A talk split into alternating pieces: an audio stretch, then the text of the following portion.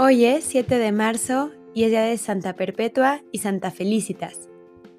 Los antiguos documentos que narran el martirio de estas dos santas eran inmensamente estimados en la antigüedad, y San Agustín dice que se leían en las iglesias con gran provecho para los oyentes.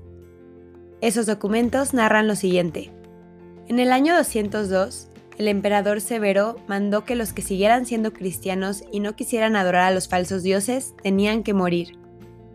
Perpetua estaba celebrando una reunión religiosa en su casa de Cartago cuando llegó la policía del emperador y la llevó prisionera, junto con su esclava Felicitas y los esclavos Revocato, Saturnino y Segundo.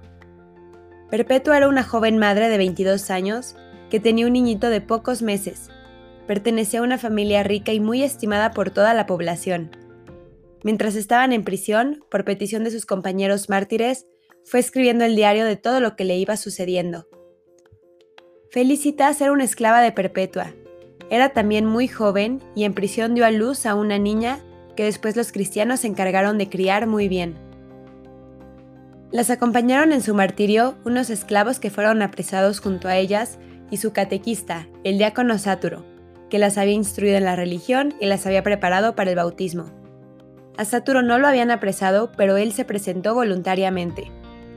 Dice Perpetua en su diario, nos echaron a la cárcel y yo quedé consternada porque nunca había estado en un sitio tan oscuro. El calor era insoportable y estábamos demasiadas personas en un subterráneo muy estrecho.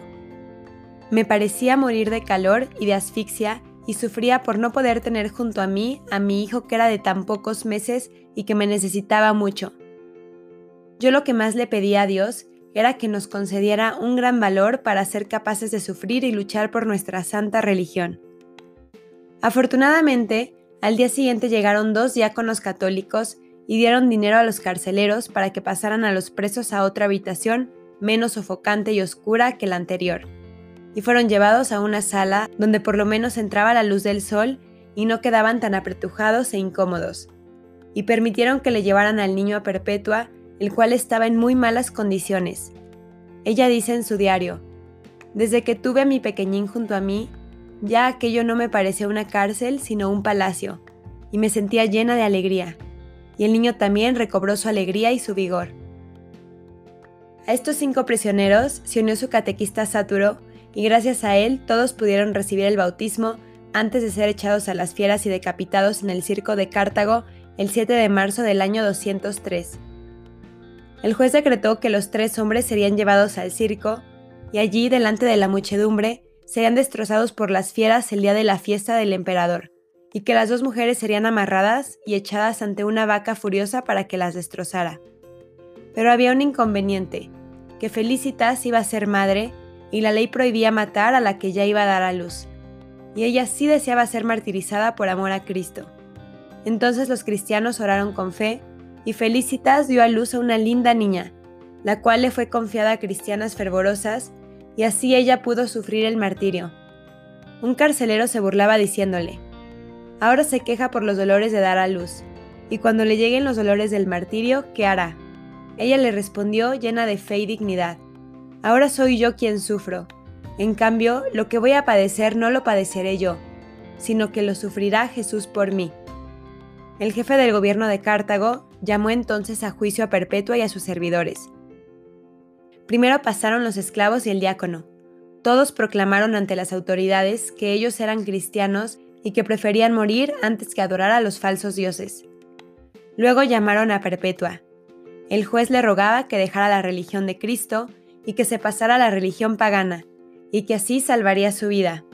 Y le recordaba que ella era una mujer muy joven y de familia rica.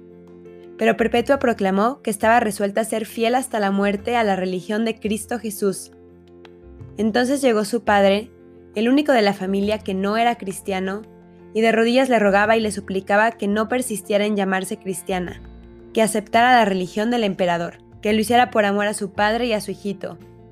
Ella se conmovía intensamente, pero terminó diciéndole esto y lo escribe así perpetuo en su diario. Padre, ¿no ves ese cántaro? ¿Acaso se le puede llamar con un nombre que no le designe por lo que es? Le dije. No, replicó mi padre pues tampoco yo puedo llamarme por un nombre que no signifique lo que soy, cristiana. Al oír la palabra cristiana, mi padre se lanzó sobre mí y trató de arrancarme los ojos, pero solo me golpeó un poco, pues mis compañeros le detuvieron. Esa noche, Perpetua tuvo una visión en la cual le fue dicho que tendrían que subir por una escalera muy llena de sufrimientos, pero que al final de tan dolorosa pendiente estaba un paraíso eterno que les esperaba. Ella narró a sus compañeros la visión que había tenido y todos se entusiasmaron y se propusieron permanecer fieles en la fe hasta el fin. A los condenados a muerte se les permitía hacer una cena de despedida. Perpetuo y sus compañeros convirtieron su cena final en una cena eucarística. Dos santos diáconos les llevaron la comunión y después de orar y de animarse unos a otros, se besaron y se abrazaron y se despidieron dándose la paz. Todos estaban animados, alegremente dispuestos a entregar la vida por proclamar su fe en Jesucristo. El diácono Sáturo había logrado convertir al cristianismo a uno de los carceleros, llamado Pudente, y le dijo, Para que veas que Cristo sí es Dios, te anuncio que a mí me echarán a un oso feroz, y esa fiera no me hará ningún daño. Y así sucedió. Lo amarraron y lo acercaron a la jaula de un oso muy agresivo que no le quiso hacer ningún daño. Entonces soltaron a un leopardo y este destrozó a Sáturo. Cuando el diácono estaba moribundo, untó con su sangre un anillo y lo colocó en el dedo de Pudente, y éste aceptó definitivamente volverse cristiano. Perpetua y Felicitas fueron arrojadas a una vaca salvaje. La fiera atacó primero a Perpetua, quien cayó de espaldas, pero la mártir se sentó inmediatamente, se cubrió con su túnica desgarrada y se arregló un poco el cabello para que la multitud no creyese que tenía miedo. Después fue a reunirse con Felicitas, que yacía también por tierra. Juntas esperaron el siguiente ataque de la fiera, pero la multitud gritó que con eso bastaba. Los guardias las hicieron salir por la puerta Sanavivaria, que era por donde salían los gladiadores victoriosos. Al salir por ahí, Perpetua volvió en sí después de una especie de éxtasis y preguntó si pronto iba a enfrentarse con las fieras. Cuando le dijeron lo que había sucedido, la santa no podía creerlo, hasta que vio sobre su cuerpo y su vestido las señales de la lucha. Entonces llamó a su hermano y al catecúmeno rústico y les dijo, Permanezcan firmes en la fe y guarden la caridad entre ustedes. No dejen que los sufrimientos se conviertan en piedra de escándalo. Entretanto, la veleidosa muchedumbre pidió que los mártires compareciesen nuevamente. Así se hizo con gran gozo para las dos santas.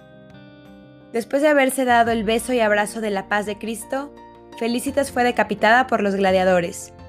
El verdugo de Perpetua, que estaba muy nervioso, erró en el primer golpe, arrancando un grito a la mártir. Ella misma tendió el cuello para el segundo golpe. Tal vez porque una mujer tan grande solo podía morir voluntariamente. Nuestras santas son representadas en la arena, embestidas por una vaca, abrazándose para darse fuerzas o dándose el beso de la paz en Cristo. Señor y Dios nuestro, las santas mártires perpetua y felicitas, movidas por tu amor, vencieron los tormentos y la muerte y superaron la furia del perseguidor. Concédenos, por su intercesión, crecer siempre en ese mismo amor divino. Que la muerte sea para nosotros el premio. Que verte sea lo único que anhelemos. Y que esta vida la dediquemos a buscarte y anunciarte. Amén. Santa Perpetua y Santa Felicitas, rueguen por nosotros.